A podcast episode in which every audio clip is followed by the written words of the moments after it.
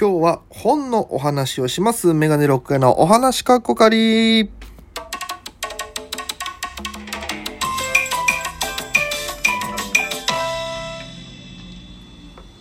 さあ、ということでございまして、えー、私は東京でピン芸人として活動しているメガネロック大家と申します。よろしくお願いします。この番組は、えーそんな僕がですね、えーただただ毎日おしゃべりをするのを配信しているラジオ番組となっております。アプリでお聞きの方はぜひ番組をクリップお願いします。そしてハートマークニコちゃん、えーネギですね、えースマホが壊れるほど連打よろしくお願いいたします。ということで、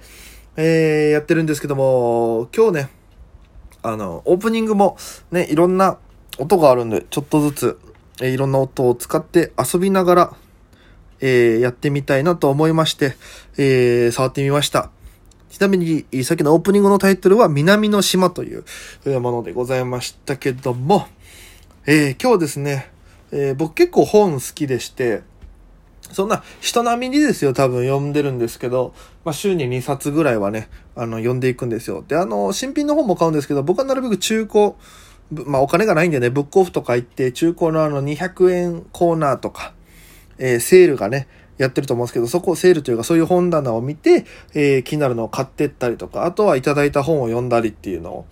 が、えーよくあるんですけども、沖縄にいる時はね、めちゃくちゃ本買って読んでたんですけど、もう全部置いてきちゃったんでね、また一から、えー集め直しというか、沖縄から、えーどうしてもこれだけはっていう本は持って出てきた感じなんですけども、えーちょっとね、時間の許す限りいろいろ紹介していこうかなと思うんですけど、まず東京来て、多分僕が一発目にすぐ読んだ本がありまして、それが、えっと、今沖縄にいらっしゃるんですけども、えー作家の松野大輔さんというですね、えー僕も非常にあの沖縄時代はお世話,お、ね、お世話になってました。えー松野大輔さん、もともとは、えっと、芸人やられてて、あのー AB ブラザーズ、元 AB ブラザーズっていうコンビで、活動されてた、えー松野大輔さんの本芸人貧乏物語という本でございまして、これはあの松野さんがいろんな芸人さんに、売れてない頃のお話だったりとかを、まあ、若手時代ですね、下積みの頃のお話をいろいろ聞いてるという内容でございまして、えーまあ、それが多分新聞かなんかの連載で載ってたんですよ。で、それが一冊の本になったっていうやつで、で、僕、あと、松野さんと沖縄の時に、えー、松野さんが、初めて僕、松野さんと知り合ったのが、えー、アウトプットっていうライブハウスがあるんですけど、このラジオでも何回も話してる。そこで、えー、ハリウッドザコシショウさん、えー、噛んだ。ハリウッドザコシショウさん。ね。えー、ザコシショウさんが沖縄でライブをやると。で、そのプロデューサーが松野さんだったんですね。で、えーたまたま僕、えっと、その、このラジオでも最初に話した一軒目っていう、僕はいつもお世話になってるお店があるんですけど、居酒屋があるんですけど、そこの大将の良三さんが、えっと、こんなのがあるよ、つって教えてくれて、ザコシショウ来るんですか？いいっすね、つって。で、そしたら、えその松野さんがプロデューサーで、まあ、その同じく一軒目の常連だったみたいなんです、松野さんが。で、えなんか沖縄芸人を出したりと、松野さんが。で、誰かいないかなって言った時に、こう、良三さんが俺の名前出してくれたみたい。で、僕の。名前出してくれて、で、そっから本当にあのお話いただいて、えー、雑魚師匠さんのやつ出させていただいてっていう。のから、えーお関わりが生まれまして、で、2回目の時は松村邦弘さんが来た時もお出させていただきまして、松村さんの前でネタやって、で、すごいね、あの、その時感動したのが、僕はあの、まあ、見た目が韓国人に似てるっていうのを使ったネタがあって、それが、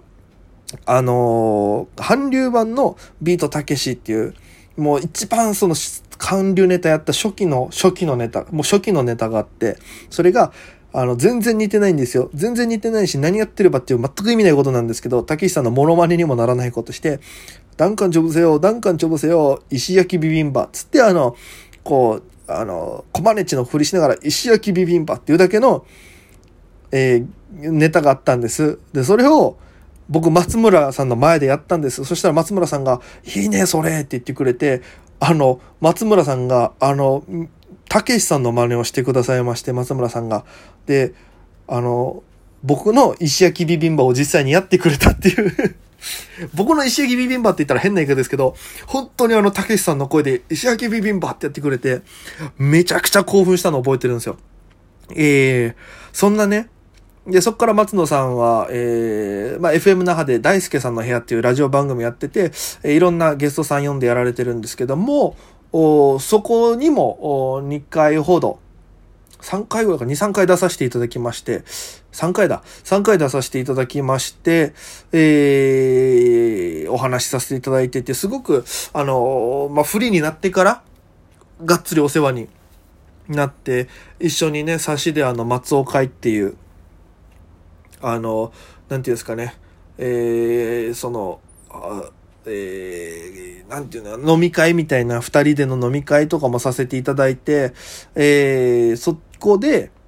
あのいろんなね、相談、事務所の相談とか、東京のライブ事情とかね、あと芸人事情のお話ももろもろさせていただいて、相談させていただいてね、うん、お話を聞いた上で、で、単独ライブも見に来てくれたんです、松野さん。ありがたいことに。で、うわ、めっちゃ松野さんの話で盛り上がったな で、そんな、え、松野さんの書いたこの芸人貧乏物語っていう本を、僕出てきた時最初全然バイトしなくて、ずっと時間だけはあったんですよね。で、えー、ずっとこの芸人貧乏物語を読んで、他の人たちがどういう下積みをしてたのかなとか、どういう風なのを経て、こう、軌道に乗ってったのかっていうのが、えー、大体、芸人さん、多い人だと2ページぐらい。で、大体1ページ半ごとに芸人さんいろんな方が出てくるんですよ。アメミヤさんだったり、アルアルコピースさんだったりとか、サンドイッチマンさんもいますね。えー、もう結構そうそうたるメンバーのやつなんで、結構読んでてね、あの、あ、なるほど、こんなバイトしてたんだとか、こんなバイトがあるんだっていう。だから上京したての芸人の僕にとっては、すべてが参考になるというか、こういうことあったんだなっていう。うん、すごく、これはすぐ一気読みしましたね、出てきて。うん、すごく、うん、自分の中で、なんか思い出深い一冊ですね。特にやっぱね、出てきた時に読んだっていうのが一番なんでしょうけど、これぜひね、面白いんで皆様、ちょっと読んでみてください。あの、まあ、詳しいね、話は、こう、言えないのでね、中身に関しては本なので、なかなか言えないんですけども、すごく、僕はアルピーさんの話とか、ドブロックさんの話が、やっぱりこう、まあ、個人的に好きなのもあるんですけど、うん、やっぱ、面白かったですね。今もちょっとこう読みながら喋ってるんですけども。うーん。やっぱり、いろんなやっぱ芸人を知ってる松野さんだから書けることだし、松野さんだから話されてるっていう感じもするんで、芸人さんが。うんそういう意味ではすごく、うまあ思い出の一冊っていう感じになります。はい。ということで、えー、これ本、本あと何冊か紹介しようと思ったのにな。えー、とりあえずじゃあ今日はこちらで終了したいと思います。本日もお聴きいただきありがとうございました。明日もぜひ、多分本紹介やってると思います。お聴きください。よろしくお願いいたします。えー、アプリでお聴きの方はぜひ番組クリップ、ニコちゃんハートネギ連打よろしくお願いいたします。ということで、本日はこれにて終了でございます。それでは皆様、また今夜